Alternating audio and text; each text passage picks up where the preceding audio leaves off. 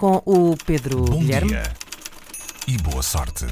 Ora viva, que se junta a nós agora. Viva, Bom dia, viva. Bom dia. Olá, então.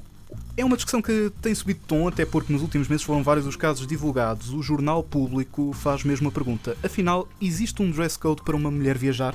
Hum, Eu acho que é fatrano. Eu não gosto de ver uma mulher desarranjada num avião. Mas há pessoas que se vestem muito bem para viajar. Sim, Eu conheço. Pessoas que se Vão assim vestem muito todas bem, em- muito aprumadinhas. Do próprio o acontecimento de- Exato. de viajar. Esta pergunta vem a propósito de, no passado domingo, uma mulher espanhola de 24 anos ter sido impedida de embarcar num voo da Vueling, entre Palma de Mallorca e Barcelona, por usar aquilo que dizem ser roupas impróprias.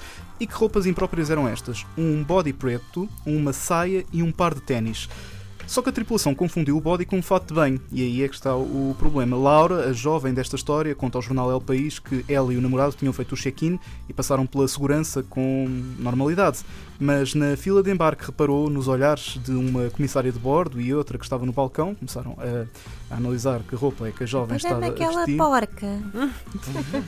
E num primeiro momento, a comissária de bordo da Vueling eh, ainda deixou Laura passar para a manga de embarque. No entanto, instantes depois, acabou por impedi-la de entrar.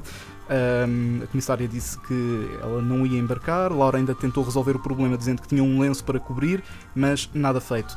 A irmã desta jovem publicou nas redes sociais um vídeo que mostra a funcionária a dizer que não vai embarcar neste voo e exibe também, mostra também a surpresa dos passageiros que estavam eh, na fila.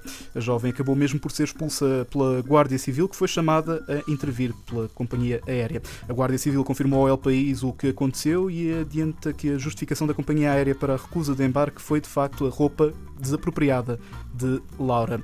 A Vueling veio, entretanto, dizer que há regras iguais para todos os passageiros, sejam homens ou mulheres, e no Twitter a empresa sublinha que Laura estava de de banho e que tem o direito de negar o embarque a passageiros se a conduta não se adequar às regras. No outro lado do Atlântico, um caso parecido, também nos últimos dias, a norte-americana Letitia Rowe foi forçada a tapar-se com um cobertor para evitar ser expulsa do voo da American Airlines Meu entre a. Jamaica e Miami, na Flórida. Estão loucas.